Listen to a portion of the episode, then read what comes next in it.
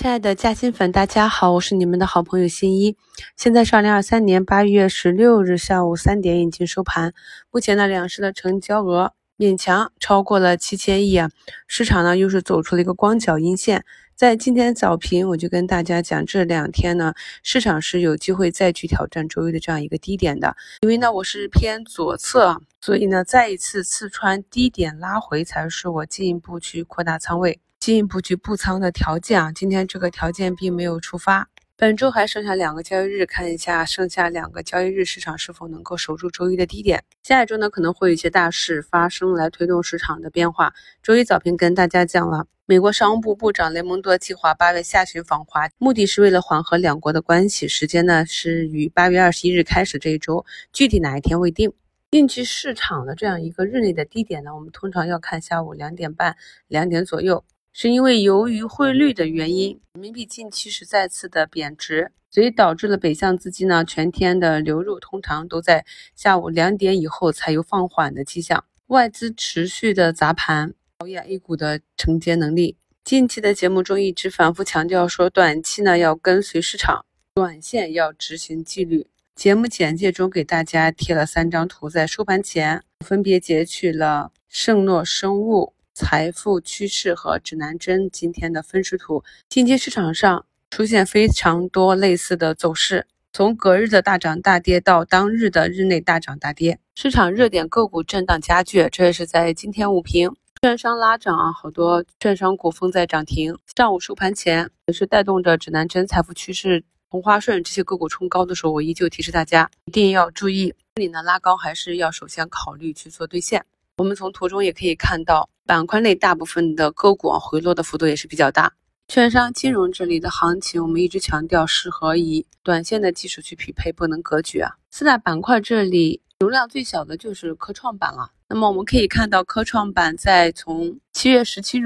出现向下跳空的缺口之后呢，就一直开启了新的一波寻底。八月十四日的一个跳空缺口，现在三个交易日都没有补上，并且呈现了一个加速下跌的走势。节目简介中的图四呢，就是给大家画的科创五零的日 K 线图。新米团的朋友可以看一下我给大家标注的图形。由于科创板的流动性限制问题，所以呢，它在过去每一次寻底的时候都是呈现了连续的杀跌。经历过一次、两次、三次之后，再次出现了与市场共振下跌寻底的短期走势。对于类似科创五零指数这样的品种的应对策略，是应该根据个人不同的情况去应对。这一点呢，在我们的课程中是讲过很多次了。对于长线一到三年定投指数的朋友。按照纪律等待市场止跌企稳，或者跌出一定的幅度，按计划在下跌杀跌猛烈的阶段去加倍定投，这个时间周期是比较长的。而对于只有小资金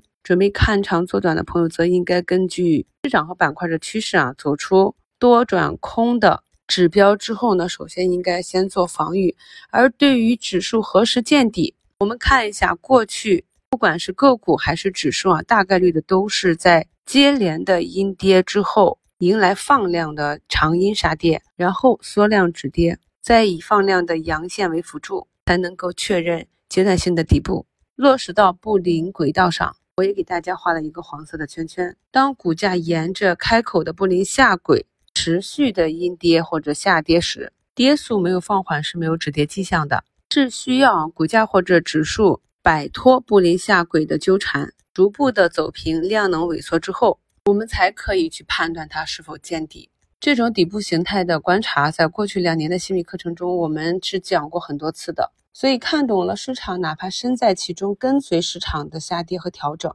看懂了短期的走势，又有一个中长期持股的目标，就能够很好的应对短期这种筑底寻底的震荡阶段。今天成交排名榜上，太平洋、东方财富、科大讯飞、宏博股份啊，那从成交上来看，均是以流出为主。前期的 AI 龙头科大讯飞一度呢是触及跌停，全天成交六十一点三五亿啊，今天才是首个啊有效跌破半年线的交易日啊，在它的带动下，AI 板块。数字经济板块整体也是表现不佳，所以在六月板块震荡的时候，我也在早评跟大家讲过，以 AI 为代表的这些没有业绩的个股，下跌的空间还是挺大的。之所以我们一季度能起这样一段行情，其实呢，主要有三大因素：一是美国那边 IGC ChatGPT 的刺激，再就是三月我国数字中国提出之后政策端的刺激，再就是板块内的很多个股也是经过了漫长的下跌，